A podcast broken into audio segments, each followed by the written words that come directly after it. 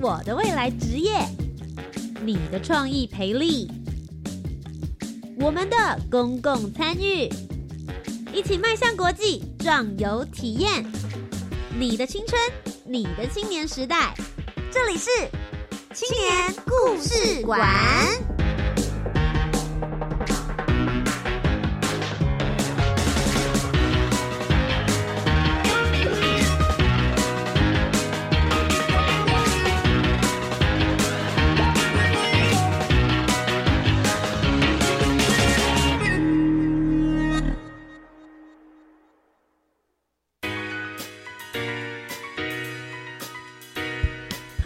听众朋友，大家好，大家晚安，欢迎来到由教育部青年发展署以及教育广播电台所共同制播的青年故事馆，我是节目主持人涂杰。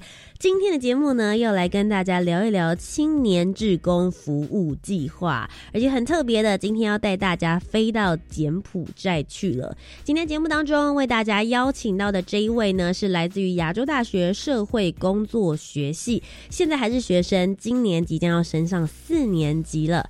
他最主要呢是在参与了学校的。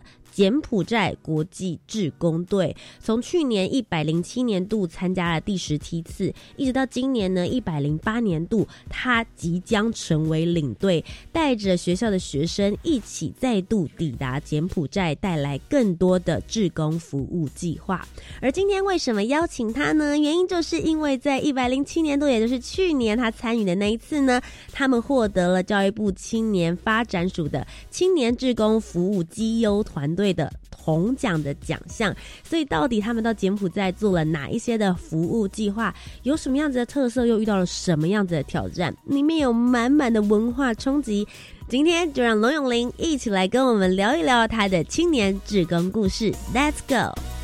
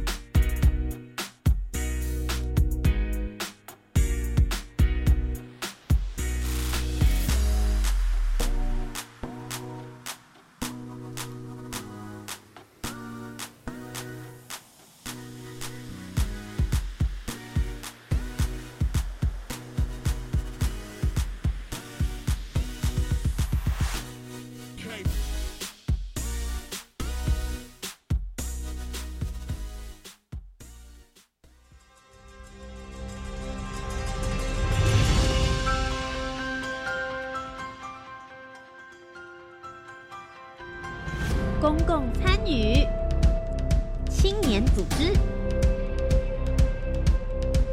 志工服务。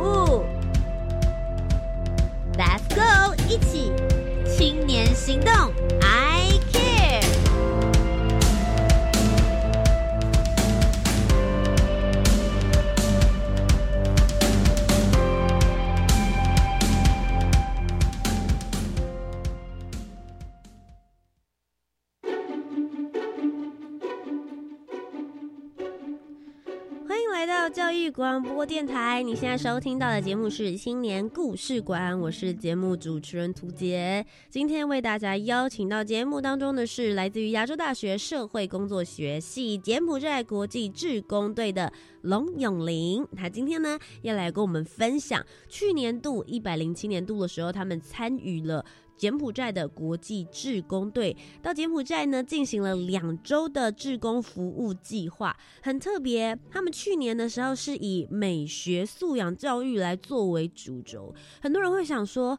到了柬埔寨做美学，他们需要的应该不是美学教育，而是更多怎么样子找到自己的兴趣、自己的技能，甚至是很多物资上面的协助吧。你们为什么会设计这样子的课程呢？而他们去年设计了这样子的志工服务，也获得了教育部青年发展署的肯定，获得了青年志工服务绩优团队的铜奖哦。今天呢，我们就一起来听听永林跟我们讲故事，欢迎永林。好，大家好，那我再介绍一下，我是来自亚洲大学社会工作学系，目前大三升大四的学生，那也是今年暑假要再次出队的第十二梯领队。那为什么想要投入这个团队？我觉得，呃，因为我从以前就比较喜欢这种像是助人工作的行列，所以后来才选择就读社会工作学系。是对，所以。觉得上次暑假想要挑战看看海外志愿服务跟国内有什么不同，嗯，所以才决定踏上国际职工的行列。想要问一下，你在去柬埔寨之前，你有曾经参与过任何在台湾的志工团队吗？呃，比较没有投入在呃正规职工团队，但是比较常服务在学校，以学校为单位，像是呃社区学校的营队等等，比较算是这样子。了解，那你自己在学校参与这样子的呃社会的服务团队，然后跟去了柬埔寨，你觉得在国内跟在国外做职工有什么不同吗？呃，对我而言，我觉得最大最大的冲击在于就是。呃，视觉冲击感跟一些价值观的冲突，嗯，对，所以其实到那边的话，其实你还会再看到很多所谓的文化差异。然后我们想象中的志工，或是我们想象那个地方的国情，跟你真正到也许会不太一样。那我想要问一下永林，你先跟我们稍微讲一下好了，究竟亚洲大学的这个你们的柬埔寨国际志工队。究竟是做一些什么样子的服务，又分成哪几大项呢？先让我们稍微了解一下，对于柬埔寨呢，也有更多一些的想象。好的，那我们亚洲大学社会工作学系柬埔寨国际职工队目前已经来到第十二梯，那我们已经连续六年做服务，每年寒暑假固定出队。那我们出队主要都会走一个主轴方案，嗯，那这个服务方案呢是必须经由长期讨论研拟，然后才去制定出来的。是对。那这个长期志工的研拟计划是由学生来去做主导吗？还是说其实是指导老师？大家觉得说，哎，我们觉得这个方向不错，或者在去年做完之后，觉得这是可以被延续延伸的主题？你们是怎么决定的？呃，主轴方案原则上都会由前一梯，每一梯次回来会带给我们比较呃详尽的一些分析跟讨论，然后会全权由所有的团员共同来讨论，然后去想想看什么样才是真正符合当地需求。那我很好奇，去年的时候你们获得了绩优团队的铜奖的奖项嘛？那去年你们的服务主轴核心是什么呢？呃，去年我们主轴服务是呃关于美学素养的一个启蒙课程哦。对，然后很多人会问说，哎啊，柬埔寨那么穷，又这么落后，又吃不饱，那你们带这要干嘛？就是想说这个好像没有很迫切啊，很没很没有必要啊。嗯。但是我们的领队跟我们说了一句话，然后。他是我们实梯，在我去年暑假的那个领队，然后他叫做苏苏，嗯，对，然后他就跟我们说了，呃，我们不能够就是阻挡别人接触美学的机会，即使他可能比较贫穷，或者是正在处于一种比较弱势的阶段，但说不定这是他们未来跃升到外面的世界的一个跳板，嗯，对。你们其实柬埔寨还蛮大的，你们最主要比较 focus 服务的地区是在哪里？然后是多少小朋友？你们是一个营队的方式吗？这些服务对象从何而来？呃，我们主要服务是在柬埔寨的金边跟暹粒两个地方，就两大都市。那金边主要的服务是在都市里的贫民窟做据点服务。嗯，那暹粒的话会在偏远村落叫达翁的这个地方。嗯，对，Google Map 几乎好像找不太到。真的？对，要开车大概。开两三个小时，然后开黄土路，扣了扣了扣了扣了扣扣进去这样子，对，然后主要是在村落做约一周的据点服务。所以整个呃，志工服务加起来是多长的时间？呃，去年我们总共服务了差不多两个礼拜。OK，所以就其实是利用你们自己课余的时间，就是暑假放假的时候，自己去参与这样子的志工服务队。那我想要知道，你为什么会选择要参加柬埔寨的国际志工？因为事实上我知道，台湾的国际志工有好多好多不同的国家，然后不同的主题。为什么当初会想要参与学校的这个计划，而没有把时间投入在其他的地方呢？哦，因为选择在系上的国际职工队，当初有比较不同选项，包含柬埔寨、印度跟越南。嗯，那呃，印度的话比较属于文化交流跟呃学校的交流之类，就比较偏大学生端的交流。那柬埔寨比较偏直接服务类型，所以我选择投入柬埔寨，想要去看看比较大的冲击。对，想要问一下，既然你提到冲击了，在去柬埔寨之前，你对于柬埔寨的想象跟想法是什么？嗯，一开始大家听到柬埔寨，可能都会跟我有同样的想象，想说哦，柬埔寨哦，这不就是一个战乱后很恐怖的地方吗？就是都黄土飞来飞去，然后鸟不生蛋，鸡不拉屎，然后就是小朋友会裸体在路上跑，这样就是一个蛮。荒谬的一个想象，因为蛮多媒体或者是一些网络上面的文章就会 PO 一些这样子的照片。你觉得这个算是误导吗？你实际去了之后感觉怎么样？哦，这个必须跟大家澄清一下，就是完完完全全不是这个样子的。对，因为如果在大都市啊，像是金边等等，是有百货公司的，这个超乎我的想象呢。你是说跟我们一样那种超级大的 building，然后里面冷气吹得很舒服，也有很大的国际品牌在里面，可以让大家 shopping 的地方？没错，还有类似那种高级冰淇淋店那种品牌进驻，就是没有我们想象中那么的偏僻呢。是对，但其实如果是在像是非都市型或是偏乡等等的话，其实是真的跟我们想象其实差不太差不太大。嗯哼，对对对。但因为你们你们有提到说你们在服务的地方其实有两个城市，第一个就是大家都比较呃知道的金边，但是你们又是到金边的贫民窟。你刚刚其实有提到嘛，他们有很时尚、很 fashion，然后也有很多可以 shopping 看起来很进步的地方。但你们去的地方。又是贫民窟，哎，你自己待在这两个地方，看到两边的差异，可以跟我们描述一下？听起来。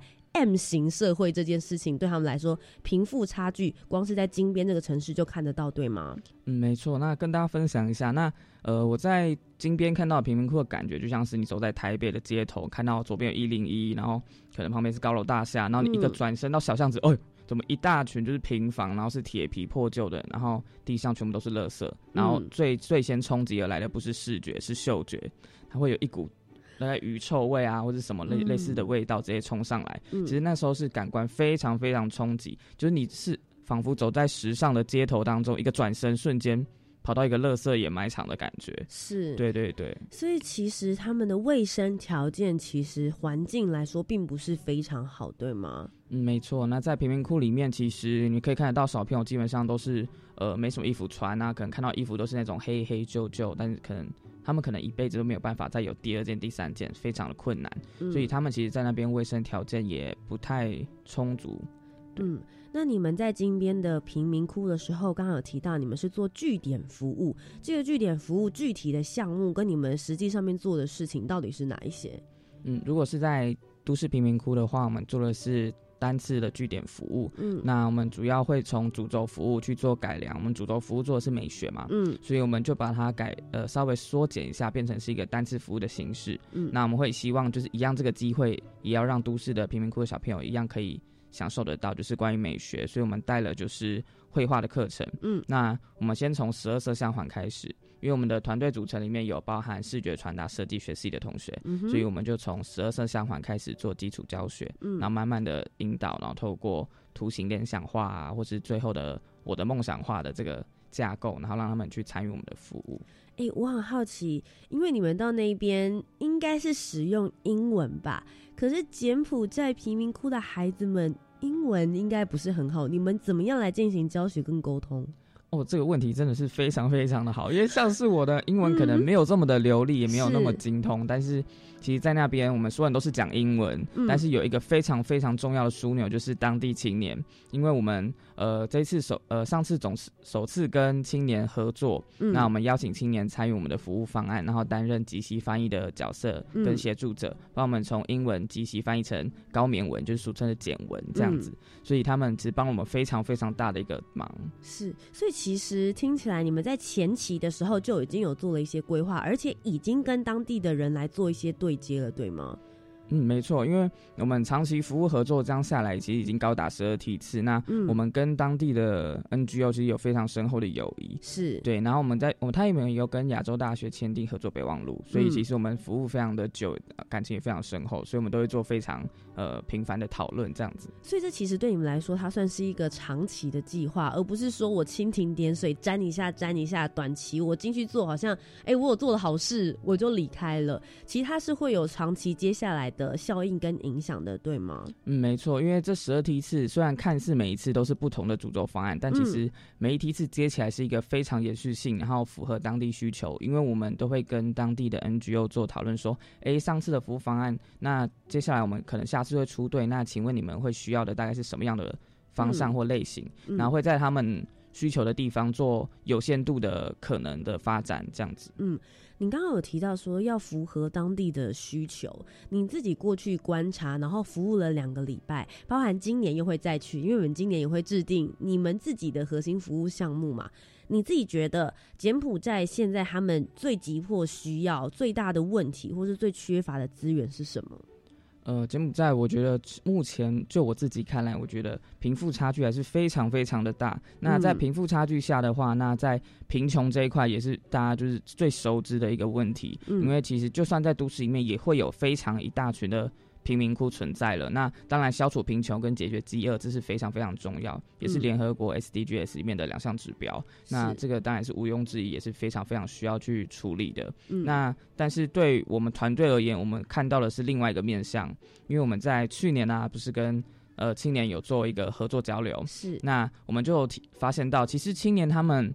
呃，实力都很好，他们有非常非常无限的发展可能，但只是碍于他们身处的环境可能不够他们去做额外的学习，或是有更高的成就，所以我们在今年的主轴，我们定定在青年培力的部分。哦，对，OK，所以其实呃，从我今天给给予给让我教你之外，另外也希望能够让这些青年他们的创意或他们的才能能够有好好发挥的机会。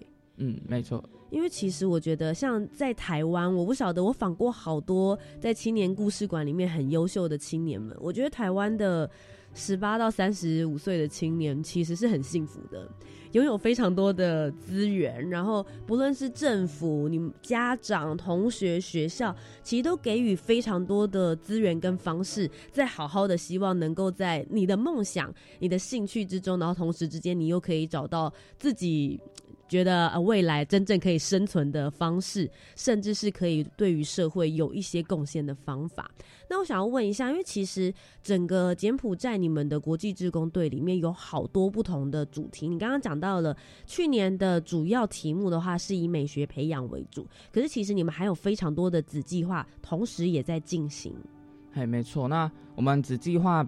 呃，就像是每一梯次我们执行下来，也会有值非常值得延续下去，或是我们觉得非常需要的一些计划，有包含像是营养周计划。那营养周计划呢，就是刚有提到的，就是要消除贫穷、解决饥饿。那这个计划就是让他们请地方妈妈一周至少一次去煮一个大锅粥，那里面有非常丰富的蔬菜。那因为他们平常。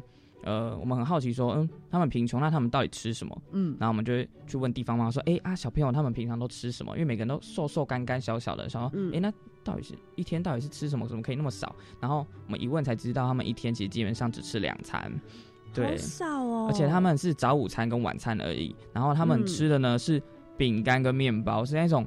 我们平常不太喜欢那种，就是没有口味的，就是普通的。对对对，营养口粮跟那种类似小餐包，他们一天就只吃两两餐，就这样子而已。所以我们就觉得说，才真正的体悟到营养周计划到底为什么我们需要做这个。其实当下也是给我们非常大的冲击，因为一周至少一次，其实已经算是非常的紧绷了。像我们一天如果每个三菜一汤还是四菜一汤，就觉得哎，今天怎么吃的那么简单？但是对他们来说，那个是哦。是山珍海味了，对对对对。我想要问一下，像这样子的营养粥计划，一个礼拜一锅这样子的大锅粥，其实对他们来说最重要的问题是食物跟食材来源。那这边的话，你们是怎么样给予协助呢？呃，其实基本上我们是每第一梯次筹备的时候会筹措一笔经费，然后会直接委托给我们长期合作的单位，就是在先例的话是一个天主堂，那会协助请他就是拨给地方妈妈。其实他们是买得到，只是缺乏那个经济的支援这样子。是，所以这个是营养周计划。另外还有一个二手脚踏车计划。对，因为二手脚踏车计划非常特别，是在我们八梯次出去以后，呃，天主堂的修士突然间跟我们说了一句话，他说：“呃，那个下次可不可以带个脚踏车来吧？”然后我们就说：“哎，为什么要脚踏车？然后他们要脚踏车干嘛？我想这些到底是什么？然后我们一问才知道是说，因为呃，在达用村落啊，长他们都是黄土路，所以。”呃，万一每次到雨季啊，他们的土地就是泥泞不堪，然后小朋友都住比较远，每次上学都至少要走半个小时以上。嗯，对，所以万一下雨，然后又要上学，那个路途对他们来说是非常非常艰辛。其实很多孩子会因为这样子而就是中断上学，就是觉得雨季来啊，好麻烦，我就不去上课。是对，所以修士希望我们提供脚踏车，然后去帮助他们成为一个就学代步工具。那这个二手脚踏车的话，我们。嗯，因为相对来说，要准备一台脚踏车其实非常不容易。嗯，如果你是要在台湾买好带过去，或者是在当地买，都需要非常非常大的一笔资金。是，所以我们每年都是靠着募资平台 Flying V 募资平台，然后去帮助我们完成这个方案。那也蛮感谢，就是很多支持我们的朋友，就是一路这样子，从八 T、十 T 一直到现在十二 T，都有陆陆续续给我们支持。嗯，因为其实我觉得对于他们来说。上学或是受教育是能够翻转他们人生很重要的一个关键。如果他们因此而中断，其实会非常非常的可惜。最近新闻媒体也常常在报一张照片，说呃，在一个比较偏乡的地方，他们为了要上学，孩子是要躲进垃圾袋里面。然后跟着这个河水河水移动哈，因为那个呃川流暴涨吧，用这样子的方式才能够渡河去上学。所以其实我觉得相对起来就会想说，哦，台湾的青年们真的好好把握你们可以上学跟受教育的时间，因为对于他们来说是非常非常珍贵跟宝贵的资产。好的，那今天呢，永林其实已经稍微先跟我们讲了一下他到柬埔寨里面到底看到了些什么，做了些什么样子的计划，但其实还有更多。更深刻的故事还想跟大家分享，我们稍微休息一下，等一下再继续回到我们的青年故事馆，听永林跟我们讲故事。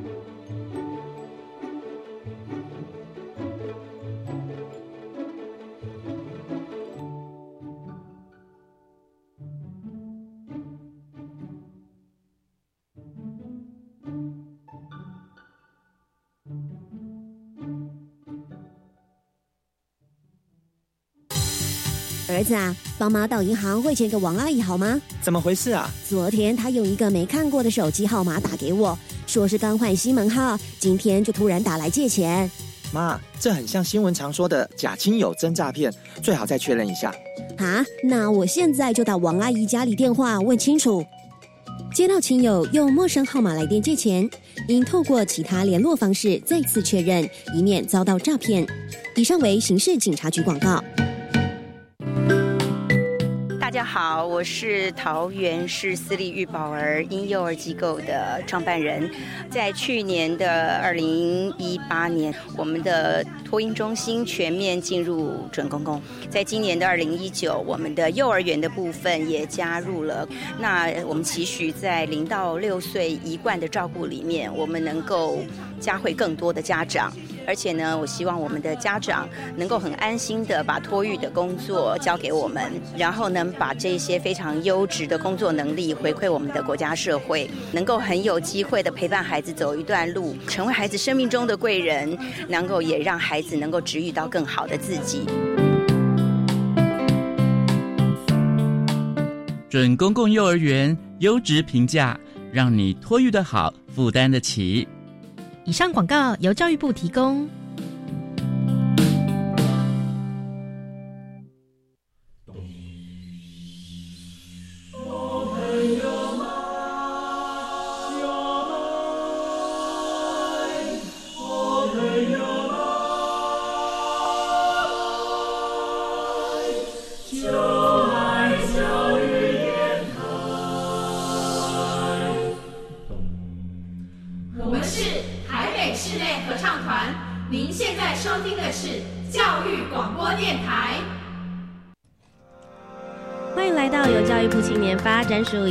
广播电台所共同制播的青年故事馆，我是节目主持人涂杰。今天节目当中为大家邀请到的是来自于亚洲大学社会工作学系四年级的龙永林。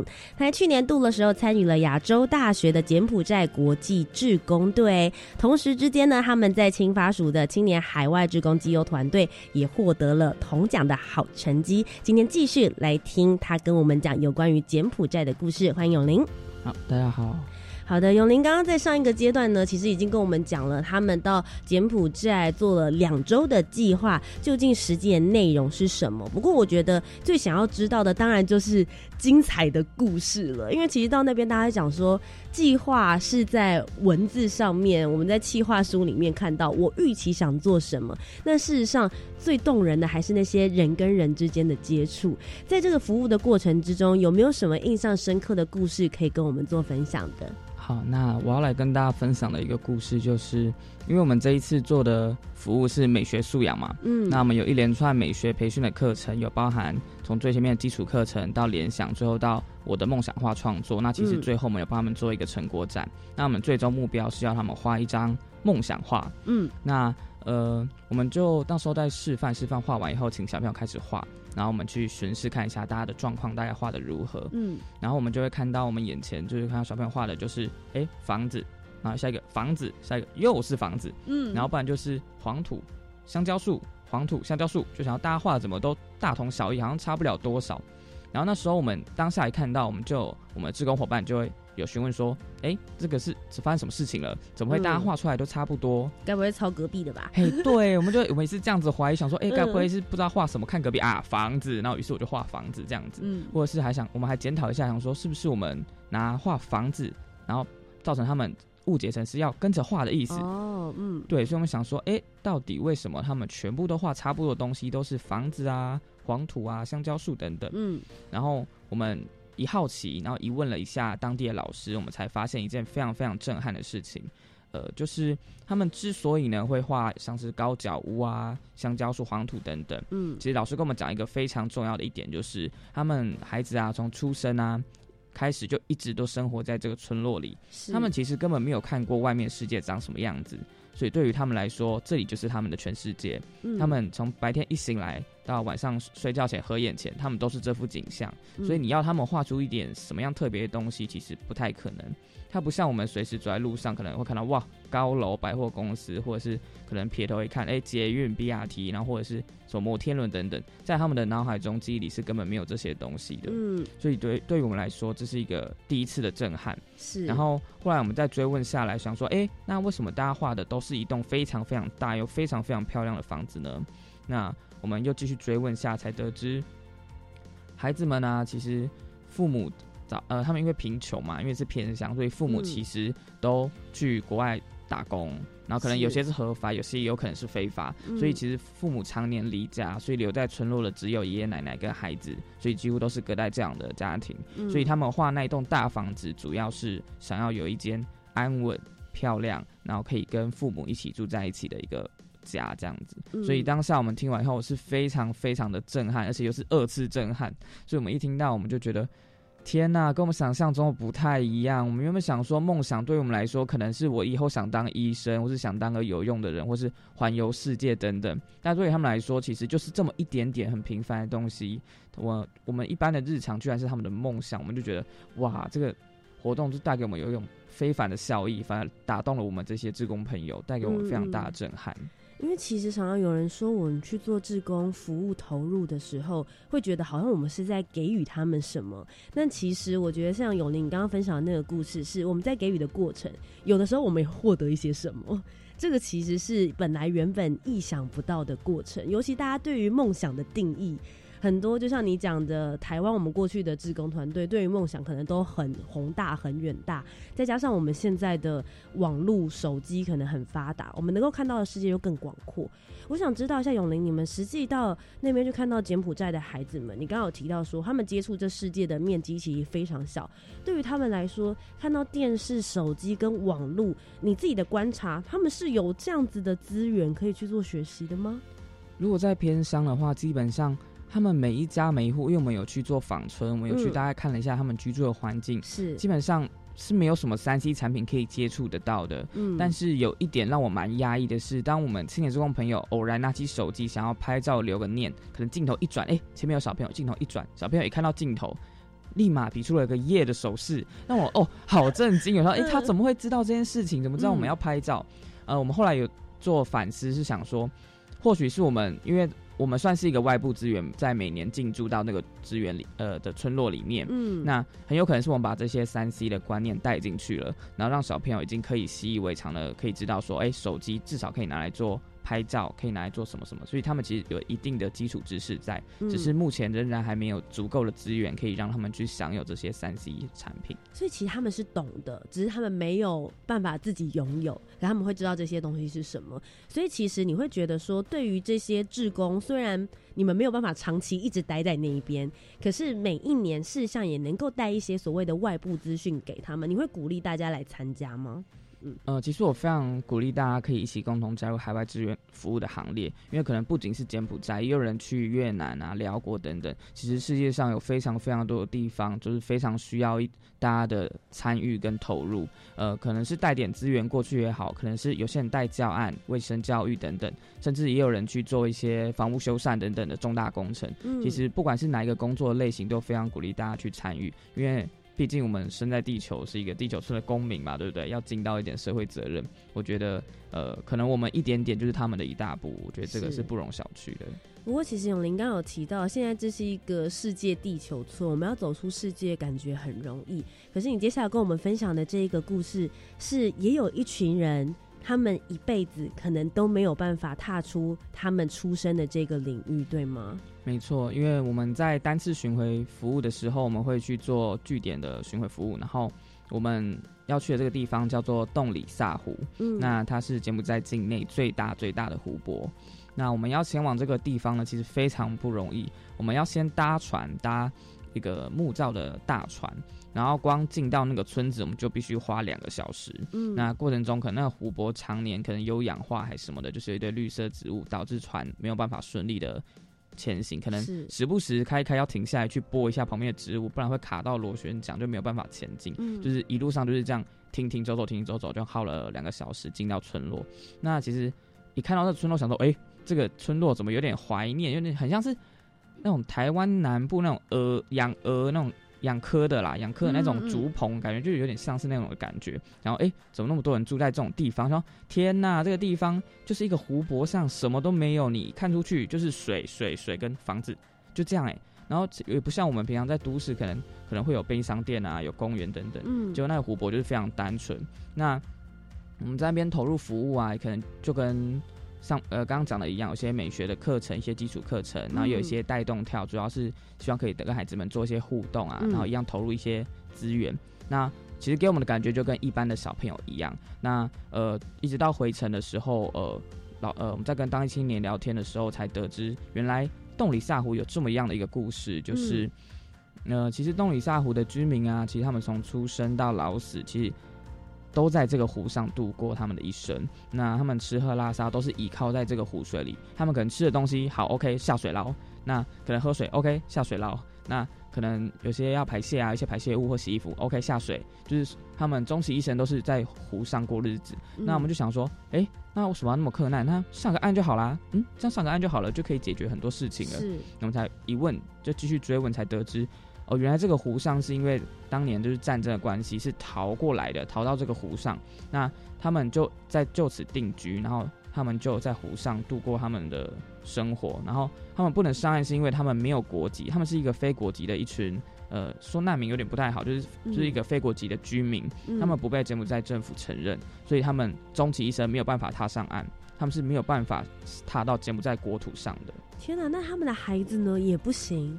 没有错，他们世世代代就有点像是世袭的那种，他们就终其一生没有办法上岸，好像没有什么机会可以让他们被承认。天哪，我没有办法想象，哎，等于是他们这一辈子都必须要待在湖上做所有的事情。上学呢，他们也没办法受教育。呃，上学的话，可能就是要到他们家里附近的教堂等等，可能会有一些简简单单的师资，可以帮他们做一些简单的教育，这样子。可是他们也没有办法上柬埔寨的义务教育嘛，因为他们没有国籍。嘿，对，没有错。天哪，我没有办法想象这样的生活。你当时一听到这样子的故事的时候，你心里的感觉是什么？当时我一听到，我会觉得说，天哪，那对我来说，这是这根本是灾难吧？我想就会有一种。居无定所，就觉得我到底在哪里的感觉，但没有想到，对他们一住就是住了非常非常久，就觉得，但是我觉得反观冲击的是，对于他们而言，他们好像不这么认为。对于他们来讲，说他们其实蛮满足现在的生活，因为对他们来说，这就是他们的世界。他们觉得这样子，哦，OK 啊，就是哦，这是我的生活，我很满意。但他们不知道外面的世界有多美好，所以在从事柬埔寨志愿服务，带给我们一个共同的冲击，就是他们的。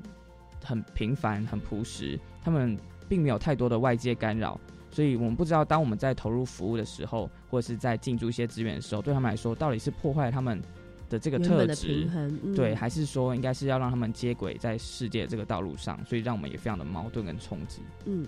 永林其实，在服务的过程遇到了很多的冲击，不论是视觉上的、文化上的，还是心灵上面的。那你自己本身在这个服务的过程，不论是在前期的准备，还是实际到达服务，或是后来回来的反思，你觉得你遇到最大的挑战跟挫折是什么？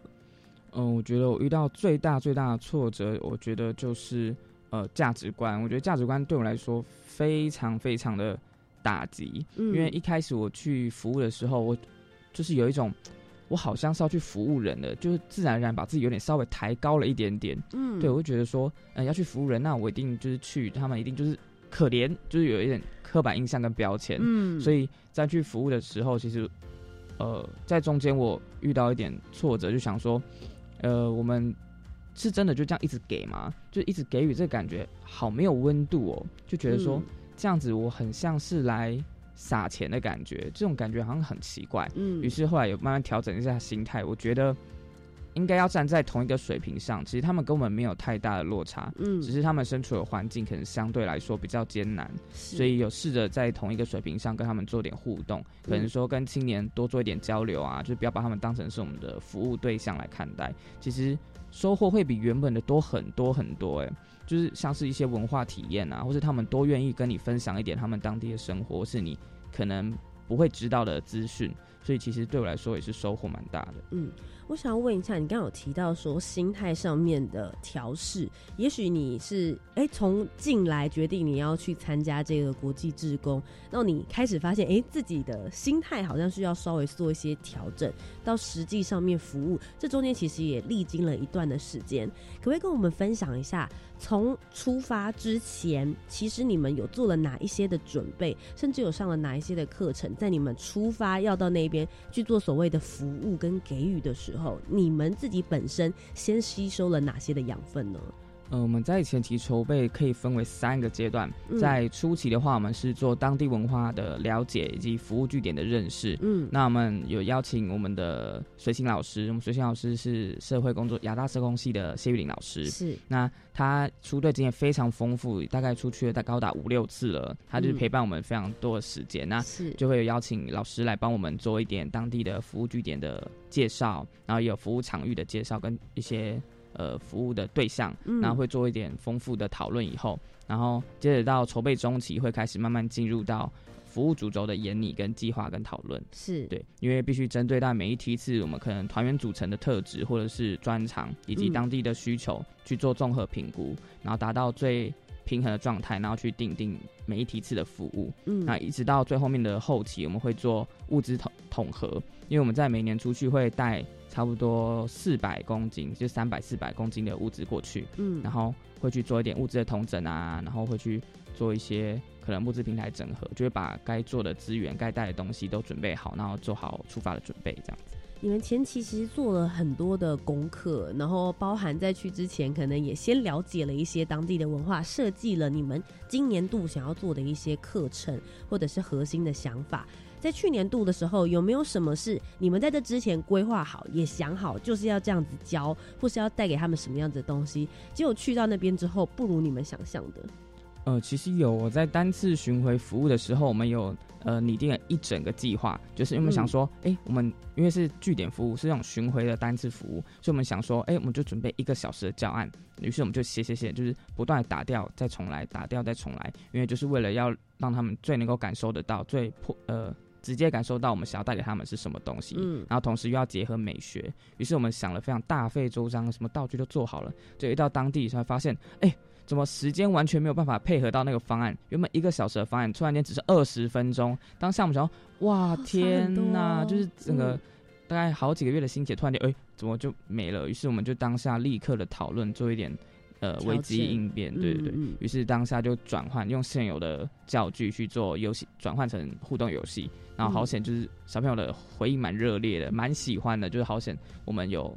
就是刚好做足到这一项，所以就其实蛮好的这样子。嗯，这其实是不是就是服务或者甚至是在教学现场的时候一定会遇到的问题？你永远不可能拿你硬邦邦想好的东西直接灌到对方的头上，或者直接放到服务里面，说我今天就是要完整的把这整件事情做完。有没有在于心态上面，你会觉得自己面对这些事情的时候，不论是弹性度还是灵机应变的能力，有变得更好？嗯，非常。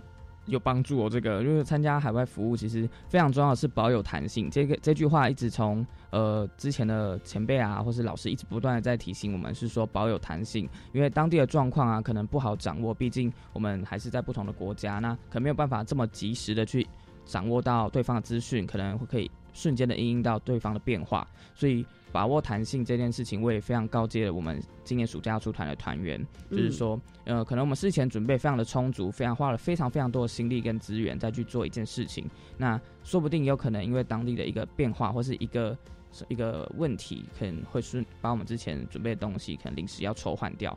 那呃，可能对于志志愿服务者来说，可能心态心灵上可能会有一定的打击，想说啊，那我之前花那么多时间，那这样不是白工吗？那这样子到底在干嘛？我之前在忙什么？但其实，呃，保有弹性，然后去衍生出来的问题解决能力，也是可以让职工朋友们学习到非常非常多地方的一个能力。这样子，你去年度的时候是活动的组员嘛？然后今年就跃升到领队这样子的角色，其实。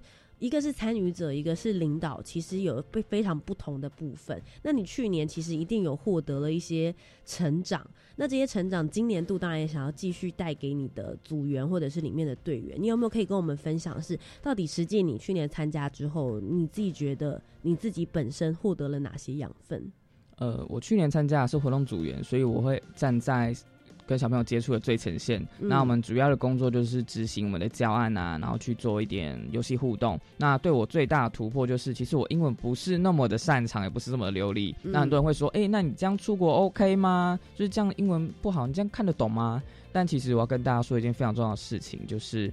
呃，只要你敢说，没有什么做不了的。其实你可能不是那么会那么多单字，然后可能不是文法不是那么通顺，但其实只要你敢说，搭配你可能是肢体语言啊，或是一些你透露出来的非语言讯息、表情等等，其实对方都可以感受得到你的善意，或是你的呃，你可能要表达的意思。所以我觉得，呃，对我来讲，呃，这点让我学习到最多就是敢讲英文。就是自从去了以后，我觉得。我比较愿意，也比较愿敢多说一点，就是我比较不擅长语言，所以这点让我觉得印象深刻啦，印象深刻。嗯，那永林，其实你今年度也即将要接棒，好好的来把这样子的服务传承继续往下走。今年度你们的核心服务想要做什么？同时，如果有需要我们帮忙的地方，今天也可以在节目当中呼吁一下大家，一起来协助你们完成这个重要的服务计划。好的，那我们今年主轴服务要来跟大家好好的介绍一下啦。那就是我们今年主轴服务就是做青年培力，那我们要做一个电脑教室的建制。哦，因为我们在去年服务觉得，呃，青年是非常非常有可能性的一个，呃呃，柬埔寨当地的一个族群。对对对，因为我们希望到最后可以让他们回馈到自己的社会，回馈到自己的国家，所以我们这一次特别跟华硕文教基金会合作，捐了二十台电脑。然后去做电脑教室的建构，那也会去上一点基本文书的课程，是对，然后希望让他们之后可以留在当地去自己教自己的，呃，可能像是社区民众啊，或是朋友等等，把资源留在当地去做永续发展。是对，那另外我们的子计划二手脚踏车计划就是。呃，今年也非常感谢大家已经顺利达标，在昨天，在昨天顺利达标，所以非常感谢大家。那今年我们一样要准备大概三到四百公斤的物资前往柬埔寨。那可是目前物资的量非常非常的不足，所以在这边想要跟各位听众朋友就是可以宣传一下，就是呃欢迎大家把家里不要的，像是零到十二岁的儿童夏季衣物，或者是文具用品、铅笔、橡皮擦等等。或者是一些卫教用品，像是毛巾、牙刷、牙膏，就是都欢迎，就是可以捐到我们这边来。那捐的地址是呃台中市雾峰区柳峰路五百号亚洲大学社会工作学系办公室，对，这样就可以了。好的，今天再一次非常谢谢龙永林来到我们的节目当中。那在节目的最后呢，是不是也鼓励一下现在十八岁到三十五岁的青年学子，无论是他们对于这样子的国际志工队有兴趣，自己想要跟着一起做服务，还是说他们想要给予一些支持？你觉得给这些青年们，你自己有什么样子鼓励的话要给他们吗？好，那我把我在节目在服务在金边 A C 的执行长 JC 跟我讲过一句话，送给大家。就是观光客可以看见一个地方最美的风景，那志愿服务者可以看见这个地方最真实的样貌。那希望大家可以去看见需要，可以去体验体验需要这样子。今天再一次非常谢谢亚洲大学社会工作学系柬埔寨国际志工队的龙永林来到我们的节目当中，也祝福你们接下来在八月即将出团的计划呢能够一切顺利喽。谢谢。好，那我们稍微休息一下，等一下再继续回到我们的教育广播电台。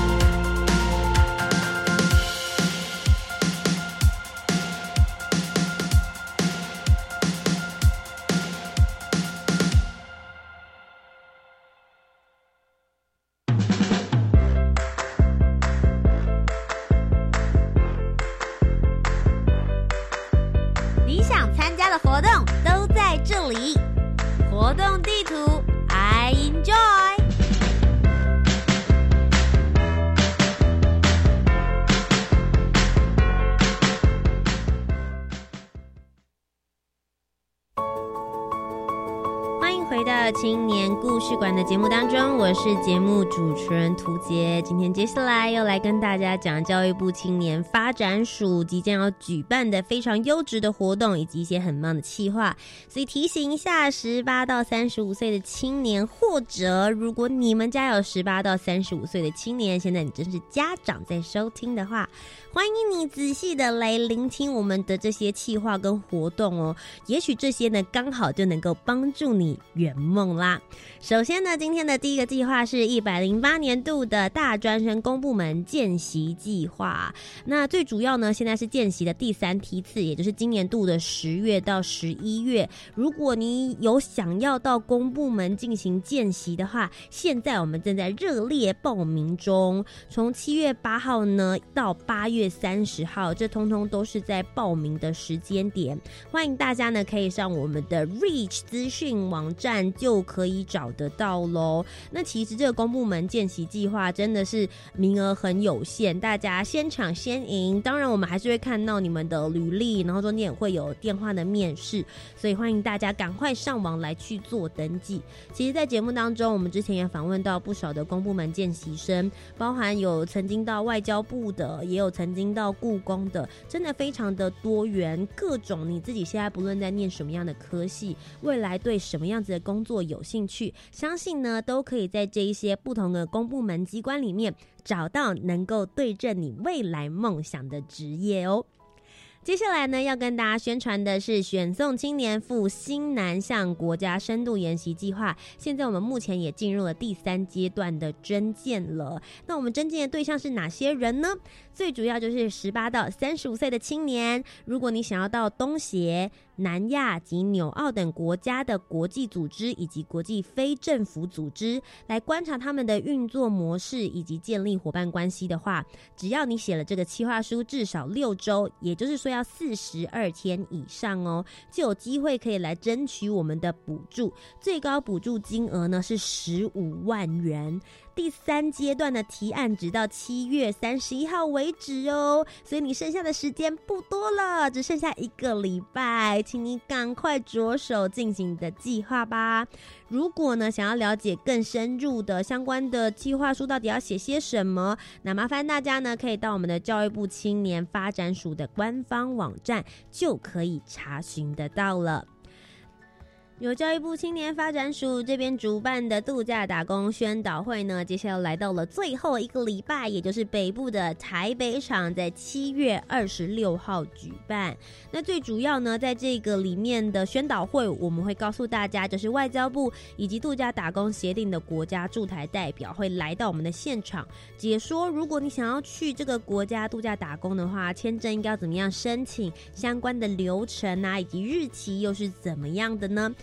相关的注意事项，我们在现场也都会告诉大家。同时，我们也邀请到了来自于不同国家的度假打工青年来做经验分享，提供第一手而且最新的海外度假打工的讯息。那其他台湾的各相关机关，针对了度假打工，如果他有提供相关的注意或者是协助事项的话，比如说像是海外的就业资讯。当地交通安全的规则，或者是海外医疗保险以及人口口贩运等相关的一些问题呢？其实只要你想得到要去度假打工可能会碰到的相关事项呢，那一天的宣导会通通都可以让你找到答案。如果你有兴趣的话，不要忘记只要上我们教育部青年发展署的官方网站，一样可以搜寻得到哦。以上呢就是今天的青年故事馆。如果你喜欢我们的节目内容的话，不要忘记。要锁定我们的教育广播电台，每周三晚上的七点零五分到到八点钟，就让主持人图姐我一起带着你们来聆听属于青年的故事吧。我们下周节目再见喽，拜拜。